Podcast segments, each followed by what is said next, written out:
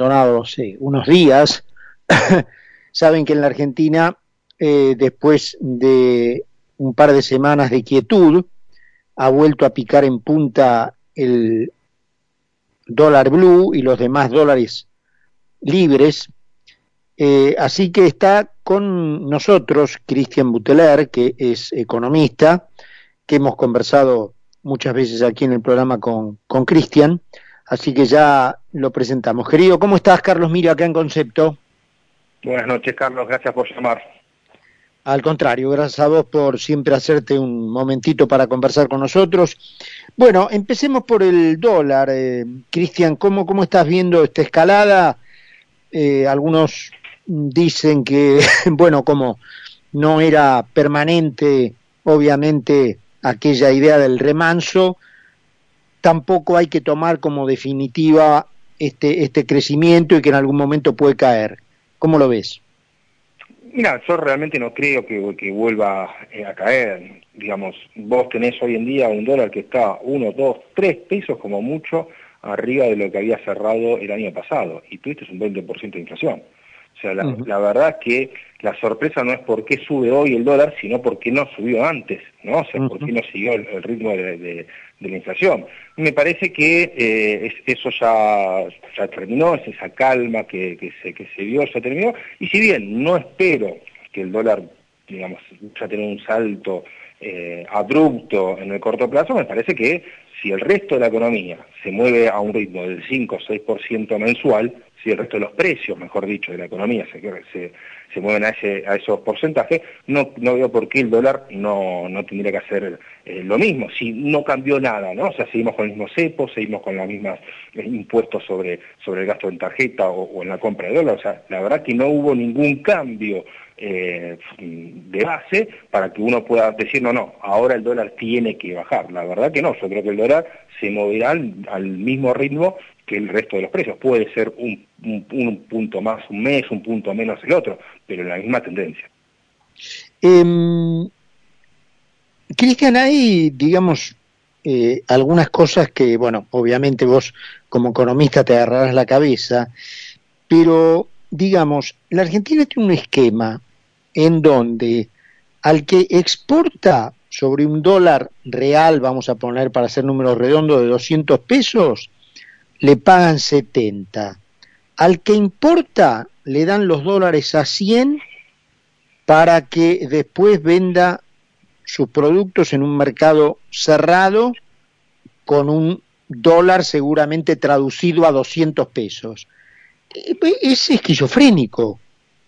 Sí, sí, sí, es tal cual como vos lo, lo estás detallando. O sea, eh, son lo que lo que vos decís es lo que pasa cuando pones un cepo. O sea, cuando pones cepo, se empieza a distorsionar absolutamente todos los precios. Entonces, vos antes te ibas a, en un viaje y decías, bueno, me llevo una de acá o no, sí, ¿cuánto está? 300 dólares. Y en, en, Buenos Aires, ¿cuánto está? Y más o menos estaba 350, 360, 370. Bueno, hoy capaz está también 300 dólares, pero 200 cuando el importador lo paga, lo, paga 100, pero sabe que si vos lo compras afuera, vas a tener que pagarla a 200, entonces, eh, el dólar 200, entonces te, lo, te evalúa con el dólar de 200 y la diferencia es la ganancia que hace él, ¿me entendés? Entonces, realmente eh, el cepo, mantenerlo durante tanto tiempo eh, y demás te genera las brechas, te deja estas, estas distorsiones de precios, te deja un montón de negocios, ¿sí? Donde el único perjudicado siempre es el usuario que es el que tiene que pagar más caro eh, eh, las cosas. Y en este contexto, obviamente no hablemos de la inflación, que algunos ya están creyendo que la Argentina puede volver a sus años de tres dígitos, obviamente me refiero anual, eh, se ha instalado esta discusión, ya dando por sentado que la inflación no tiene otro origen que no sea la emisión espuria de moneda, bueno, cortar la canilla de que un Estado tenga la potestad monopólica de imprimir moneda, cortársela, sacársela de la mano de adoptar una moneda de otro que la Argentina no pueda emitir. Y hablo de la dolarización. ¿Vos tenés posición tomada al respecto, Cristian? Yo creo que la dolarización por sí sola no se puede eh, tomar, ¿no? O sea, vos tenés que hacer unas reformas eh, junto con, la dolarización. A ver, vos no podés tomar eh, el dólar como, moneda y seguir con un déficit fiscal como hemos llegado a tener de 7 puntos del PBI, porque no tenés que interfinanciar. Entonces, no hay, no hay forma de que eso se pueda hacer. Entonces, para vos poder hacer una dolarización, que yo la verdad no lo veo ni mal ni bien, es simplemente una medida monetaria. Es una medida monetaria que tiene sus beneficios, te va a cortar la eh, eh, inflación rápidamente y tiene sus costos. No tenés más política monetaria prácticamente vos, ¿sí? La política monetaria la, te la impone eh, Estados Unidos, que la impone bajo las necesidades de ellos, que muchas veces pueden no ser las nuestras. Entonces, tiene sus costos y tiene, y, tiene, y tiene sus beneficios. La realidad es que, desgraciadamente, nosotros no sabemos tener moneda. Si nosotros supiéramos tener moneda, si nosotros respetáramos nuestra moneda, cuando digo nosotros hablo del gobierno, que, que genera la, inflación, no, no, sería necesario estar mirando esas alternativas.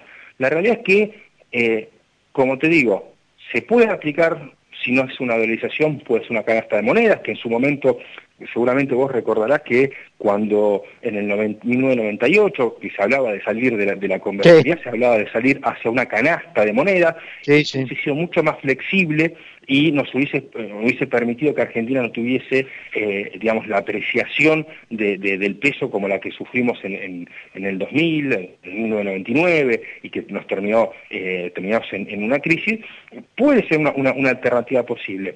Y si no, la otra es que algún día Argentina se ponga los pantalones largos, el Banco Central se ponga los pantalones largos y realice una política monetaria como debe ser, ¿no? Y no al servicio de, eh, de los políticos de turno. ¿sí? Vos decías, Cristian, que yo estoy totalmente, yo estoy totalmente de acuerdo con eso que decías, esto de, eh, o sea, la dolarización como instrumento solo, aislado, no sirve para nada, porque vos te quedás colgado de la palmera este, y encima con un chaleco de fuerza, eh, hay que hacer todo un sistema de reformas integral y abarcativo. Ahora, ahí se produce la discusión de los que dicen, aún, unos dicen, si haces el sistema de reformas integral, no necesitas la dolarización porque ese esquema saneado te va a dar una moneda sana. Y otros dicen, no, aun cuando hagas todo, tenés que hacer la dolarización porque la, está probado que la cultura argentina en el tiempo tiende a destruir todo, tiende a volver al estado elefantiásico y por lo tanto a destruir la moneda. Entonces, haces las reformas y además le pones el chaleco de fuerza. ¿Esa cuál es tu apreciación respecto de eso?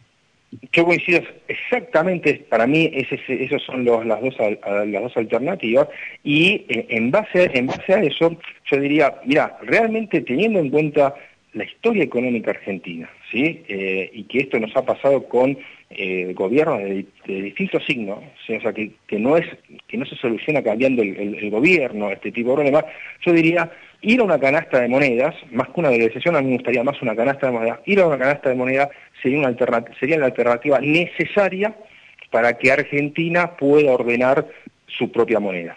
¿sí? Y tal vez con los años volver a pensar en tener moneda propia. Pero la verdad es que hoy en día no tenemos, desgraciadamente, eh, los políticos necesarios para que puedan llevar adelante una moneda sana. Eh, caemos una y otra vez, sabemos que la piedra nos va a hacer tropezar, sabemos cuáles son los resultados que eso produce, pero no importa, siempre terminamos haciendo lo mismo. Yo creo que lo mejor sería hacer las reformas, tomar una canasta de moneda, me gusta más las canastas de moneda que el tema de la dolarización o una moneda en particular, eh, y con el transcurso de los años volver a pensar en tener o no, ¿no? O no, porque si nos va bien con ese sistema no necesitamos volver, eh, eh, volver a tener moneda o, no. Pero me parece que hoy en día, desgraciadamente, no están los políticos acordes a poder desarrollar un peso argentino eh, fuerte, sano y que no se vea, digamos, siempre eh, mezclado con las necesidades políticas del momento. Cristian, ahora se está diciendo, incluso en los corrillos políticos, que si el gobierno vuelve a la oposición, pongámoslo así por ahora en términos generales, la oposición en el 2023, y si esa oposición responde, por ejemplo, a Juntos por el Cambio, no van a caer en el mismo error del famoso gradualismo, sino que ya con aquella experiencia van al llamado shock. Entonces, te preguntaría qué entendemos por shock, si alguna vez la Argentina aplicó una política de shock y si es posible aplicarla. Yo creo que sí es posible aplicarla. O sea, una política, el shock que se necesita, porque muchos hablan del shock como, eh, bueno, hay que sincerar los precios, llevar los precios a los valores que correspondan, y esa es la política de shock. No, señores, esa no es la política de shock. La política de shock es una reforma eh, de, estatal, ¿sí?, que podamos ir al Estado que podemos mantener. Nosotros tenemos un Estado que es mucho más grande del que nosotros podemos pagar y que encima gasta mucho y gasta mal. La, real reforma sí que tiene que, el, real shock que tiene que hacer la Argentina es reestructurar su Estado, ¿sí? a un Estado que se pueda ser sostenible y, no, digamos, el monstruo que tiene hoy la Argentina, que para peor, el monstruo que, ha, llegado a, fabricar la Argentina en, su Estado, no nos ha dado mejor calidad de vida. ¿sí? Estamos, hoy, si uno mira una serie larga de, digamos, de ingresos, Argentina eh, recauda más en términos eh, reales, eh, más en términos de dólares, más en porcentaje de PBI, y la realidad es que la Argentina la vive peor. Entonces, gasta mucho y gasta más. El shock real es ese, no solamente el, bueno, hay que sincerar, porque muchos hablan de sincerar tarifas, está bien, eso es parte, pero si no hacemos lo otro también, estamos en la misma, ¿no? O sea, no terminamos de salir. Argentina tiene que hacer un cambio estructural y buscar un Estado que pueda ser financiado con ingresos normales que este país pueda pagar, pueda pagar porque tampoco 170 impuestos es algo normal para eh, un país eh, trabajar y, llevar adelante eh, las empresas y las, actividades económicas. Entonces, ese es el, shock real que tiene que hacer. Y realmente yo tengo mis dudas, sí, que alguien lo quiera llevar adelante, porque desgraciadamente los políticos argentinos tienen su visión ¿sí? a los próximos dos años. Y esta es una reforma que va a tener costos fuertes en, los primeros años para ver su fruto recién en cuatro o cinco años. Eh, Cristian, ¿entendés, crees, eh, desde el punto de vista técnico, ¿no? Eh, que podamos volver a, eso, a esos años de tres dígitos de, de inflación? Yo, la verdad, lo, los recuerdo, e, eran épocas mías de estudiante, es decir, no tenía que llevar el dinero a casa, y me pregunto cómo haría ahora, ¿no? Bueno, la verdad que yo no veo ese, escenario como factible en el corto plazo. Ahora es probable, sí, es probable. De hecho, eh, ¿quién hubiese pensado hace en el 2015 ¿sí? ¿Quién hubiese empezado que todos nos quejamos de alta inflación con 25%, que cuatro años después íbamos a estar arriba del 50% y sostenido? O sea, porque no solamente llegamos a un 50% de inflación, sino que lo estamos sosteniendo y este año con grandes chances de no llegar a los tres dígitos, pero sí acomodarnos a un escaloncito más arriba entre 60 y 70%. Eh, realmente fue muy malo el dato de de marzo. Es muy malo el dato que viene de abril, que ya se habla de que superaría nuevamente o estaría en torno al, al, 5%. Y claramente, ya te digo, no veo llegar a tres dígitos, pero no hace falta igualmente llegar a tres dígitos para hablar de un desastre inflacionario como el que estamos viviendo. Em, te hago una última, Cristian. Hoy, eh, no de los diarios, sino el más, uno de los diarios más prestigiosos del mundo, el Wall Street Journal, una de sus columnistas, escribió que es muy difícil superar a la Argentina en el rubro malas prácticas económicas. Eh, ¿Estás de acuerdo? Bueno, obviamente sí, pero digamos, eh, ¿hay alguien que, que, no, que, que, nos, que nos haga partido en ese rubro?